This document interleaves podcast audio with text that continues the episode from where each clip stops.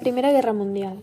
Bloques de potencia y sus tensiones. Choque entre los imperialismos. En los últimos 30 años del siglo XIX, Europa vive la paz armada. Bismarck había formado la Triple Alianza en torno a Alemania, impidiendo la formación de un bloque de adversarios. Sin embargo, tras la guerra franco-prusiana, Francia y Rusia se aproximan. Rusia y Alemania chocan en cuestiones de Oriente, lo que Alemania apoya a Austria. La Francia nacionalista reivindica Alsacia y Lorena, donde se imponían programas de germanización. Por todo esto, en 1883 se firma la Alianza franco-rusa. En 1900, la expansión multiplica los motivos de fricción entre potencias, potencias como Estados Unidos y Japón con metas imperiales, Persia. Rusos e ingleses tratan de colocar capital en la construcción ferroviaria, rivalidad financiera, económica y comercial. En Asia, en 1907, se llega al acuerdo de la zona de influencia, quedando el norte para los rusos y el sur para los ingleses.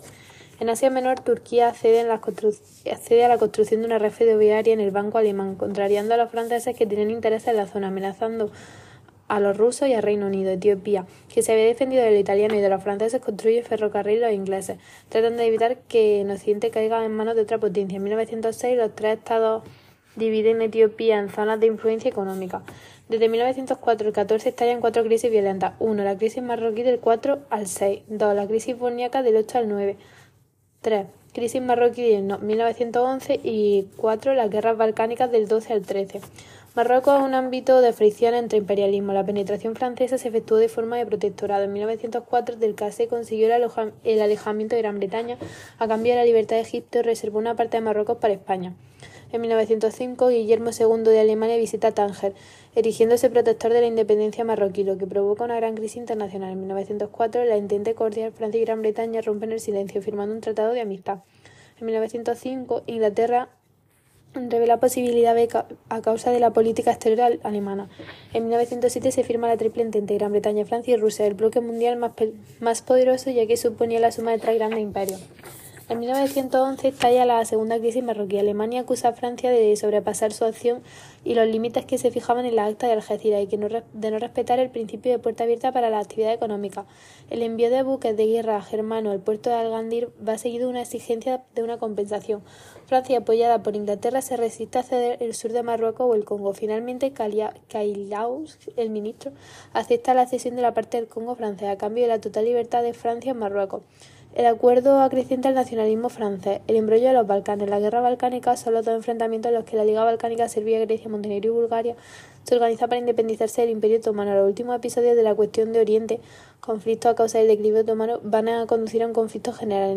En, a principios del siglo XX, las ansias expansionistas llevan a Austria-Hungría a los Balcanes, buscando una salida al mar y comercio con los excedentes agrícolas de los estados del sur, lo que deriva en una rivalidad entre Serbia y Austria. En este marco, los bancos austríacos, franceses, alemanes y rusos contribuyen a la construcción de una red ferroviaria. El capital austríaco era inferior durante algunos años. Austria y Rusia se entienden. Los zares respetan el imperio turco. Esto cambia mientras Alemania organiza el ejército turco, incrementando su penetración financiera.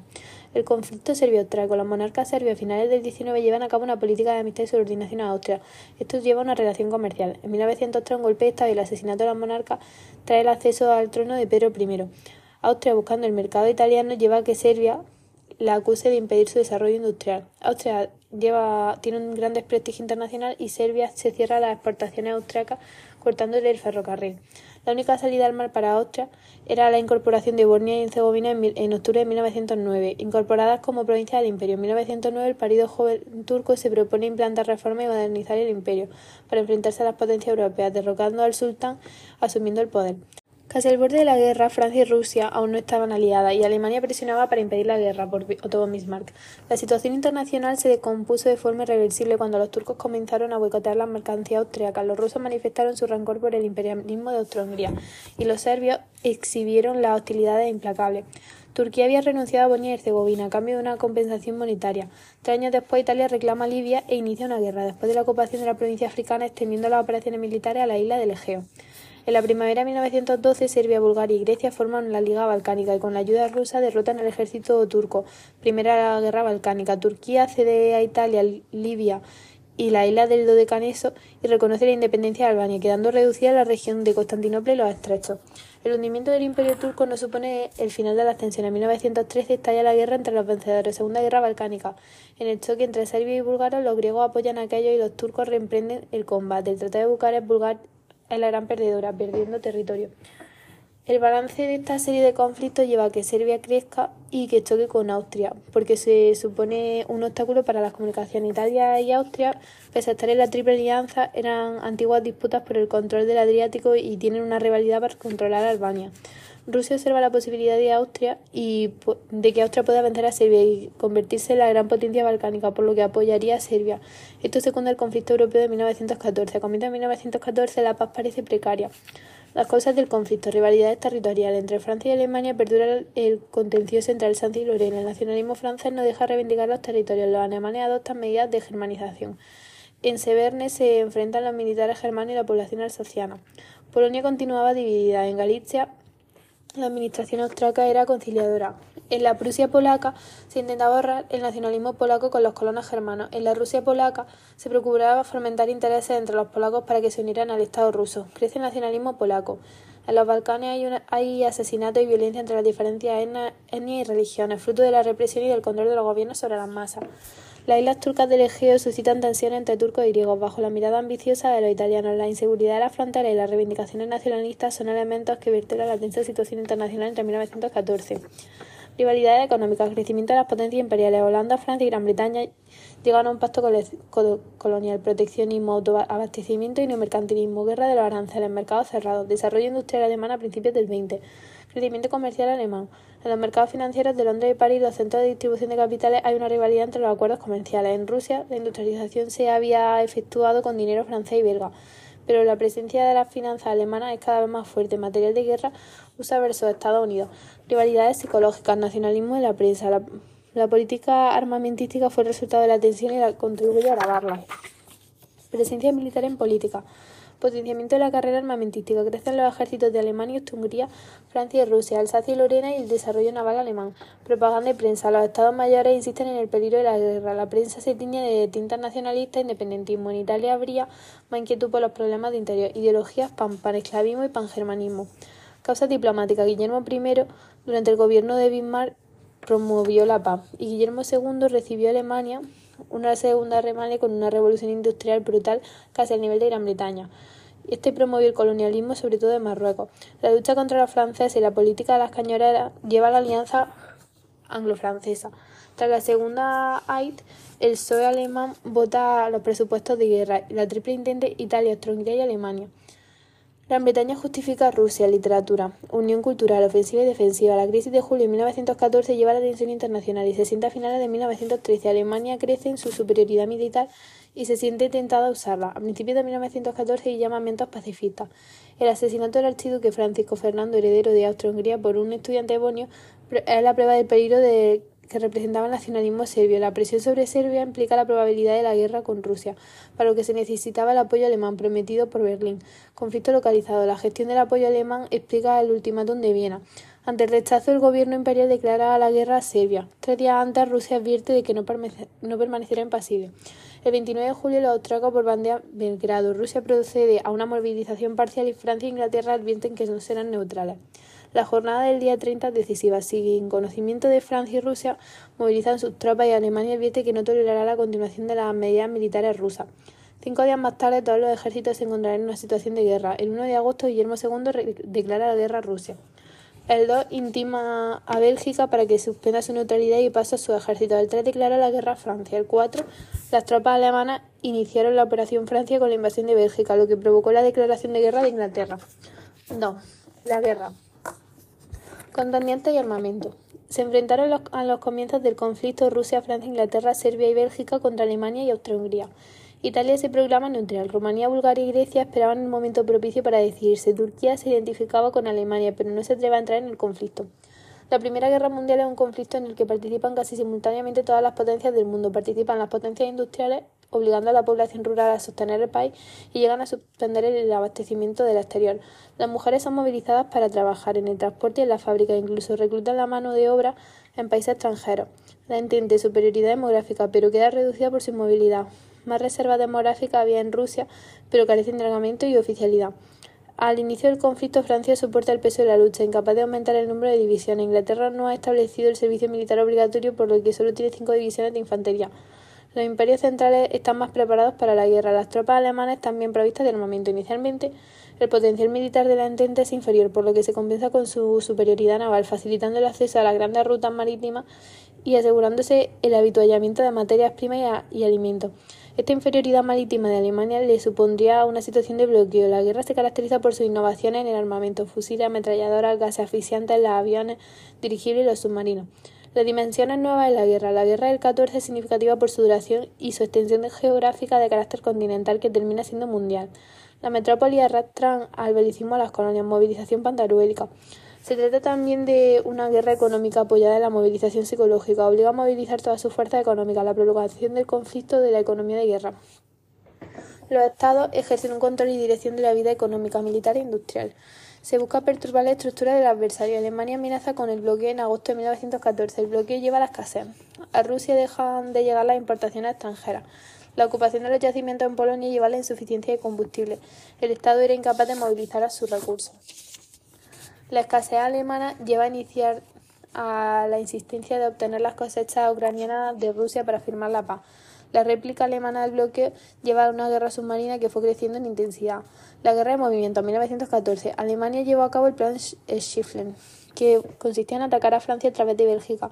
Era una estrategia, su estrategia era la rápida. Pretendían entrar en Francia en seis semanas. A continuación se, se atenderá al frente ruso, acabando la guerra en seis meses.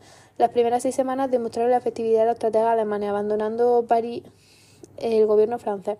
Finalmente, el frente francés se estabiliza, pues Joffre eh, identifica los puntos débiles de los alemanes y el generalísimo alemán Molke es sustituido por Falkenhayn.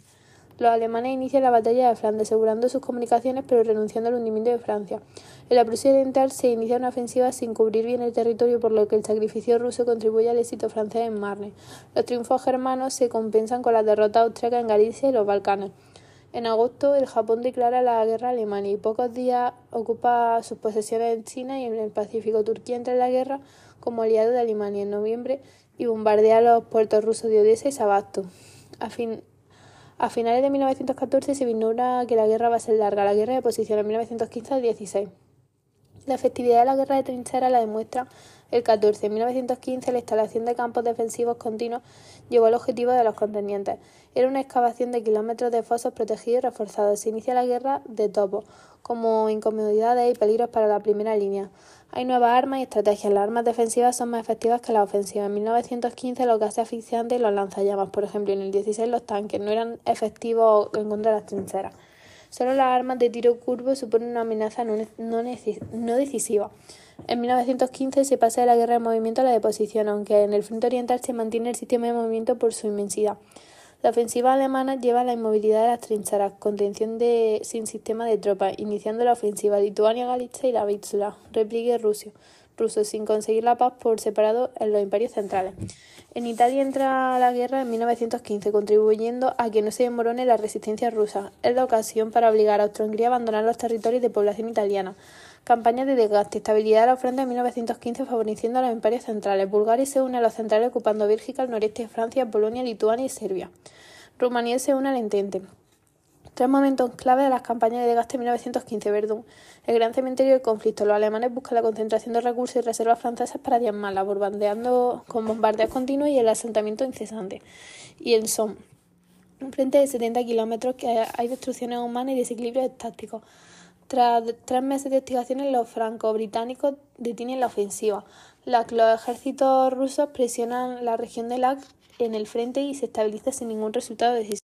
1917, el año crucial. En 1916 hay una situación de equilibrio, manteniendo las conquistas territoriales de la Triple Alianza. En 1917 se rompe el equilibrio a favor de la intervención de Estados Unidos, compensa de la retirada rusa. Intervención de Estados Unidos. Inicialmente, el presidente Wilson apuesta por la neutralidad. La guerra submarina alemana cambia la política estadounidense con la ruptura de las relaciones diplomáticas con Alemania en 1917 por interrumpir los intereses comerciales norteamericanos. Motivo financiero. La banca Morgan. Préstamos de los aliados. Prestigio y cumplimiento de respetar las neutrales. Ruta por Alemania.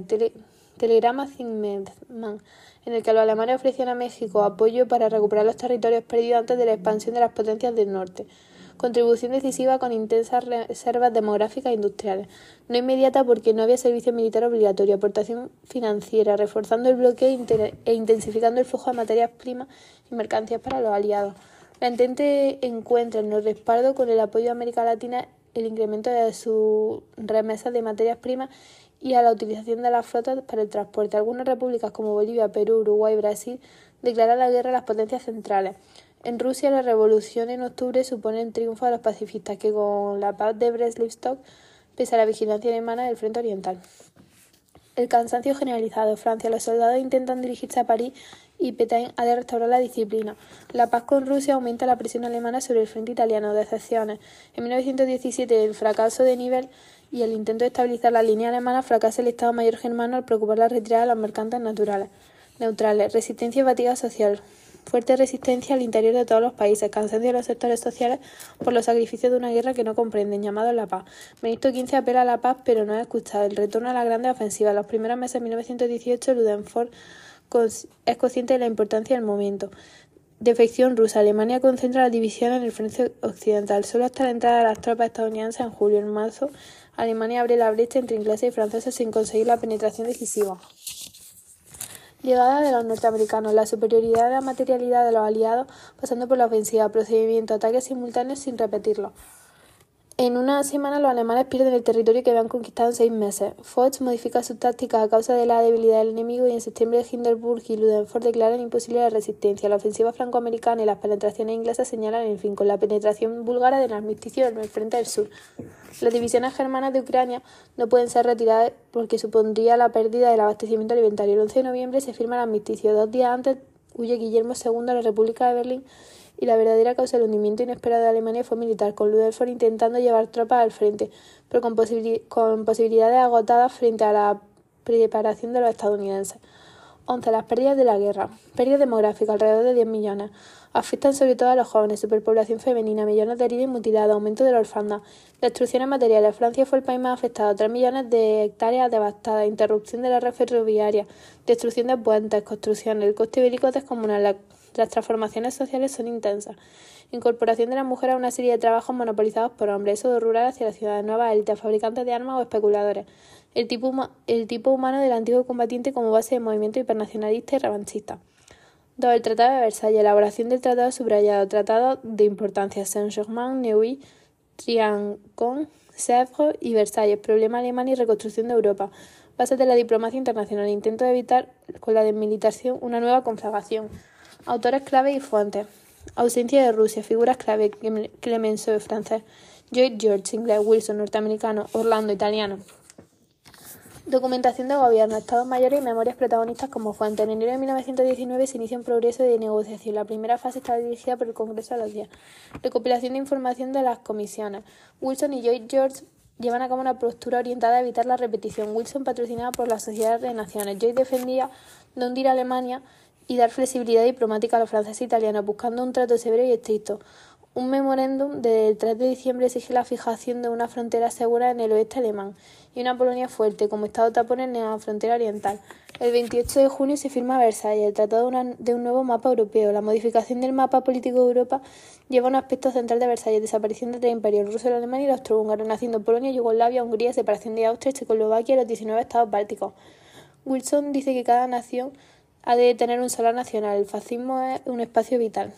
La cuestión alemana, ocupación francesa a la orilla de la izquierda del Rin, los franceses imprescindible para dificultar una nueva invasión. Lloyd George. Preferencia de una reducción del ejército alemán.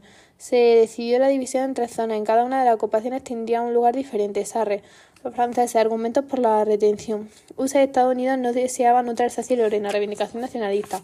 Francia no tenía la propiedad definitiva, pero sí su usufructo durante 15 años y la producción se destinaría al tesoro francés. Se prohíbe a Austria enajenar su soberanía, no puede unirse a Alemania. Trauma, pérdida de los territorios itálicos, pasa a ser la nación interior. La, desmembración de Hungría la deja con problemas de abastecimiento. A Francia se le restituyen Alsacia y Lorena. Alemania cede Polonia parte de Prusia Oriental y acepta Memel y Danzig en el Estatuto de las Ciudades Libres. La resurrección de la nacionalidad polaca plantea bastantes problemas. El acceso al mar se consigue mediante el pasillo de Danzig se decidió integrar a Polonia en la zona en la que dos tercios de la población fuesen polacos, pero en algunos casos no era tan fácil esta determinación.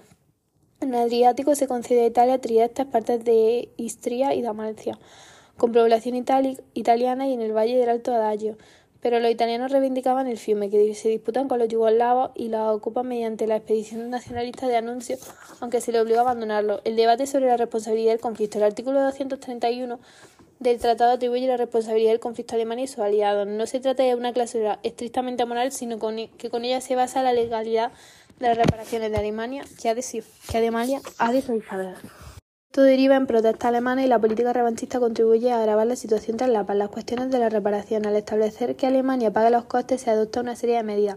Secuestro de bienes privados alemanes del extranjero. Apertura del canal de Kiel en tiempo de paz para todos los navíos de internalización y las grandes vías fluviales alemanas. Cesión de los barcos mercantes superiores a 1.600 TM.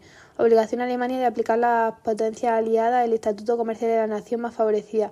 En contraposición, renuncia a la reparación de todos los daños, viene a indemnizar y destrucción de materiales y pensiones de las víctimas. Las cláusulas militares dejan a Alemania prácticamente indefensa, limitaciones de las tropas y el armamento. Las secciones de artillería quedan desarmadas, 288 piezas de artillería ligera, 1.000 fusiles, por soldado, uno por soldado.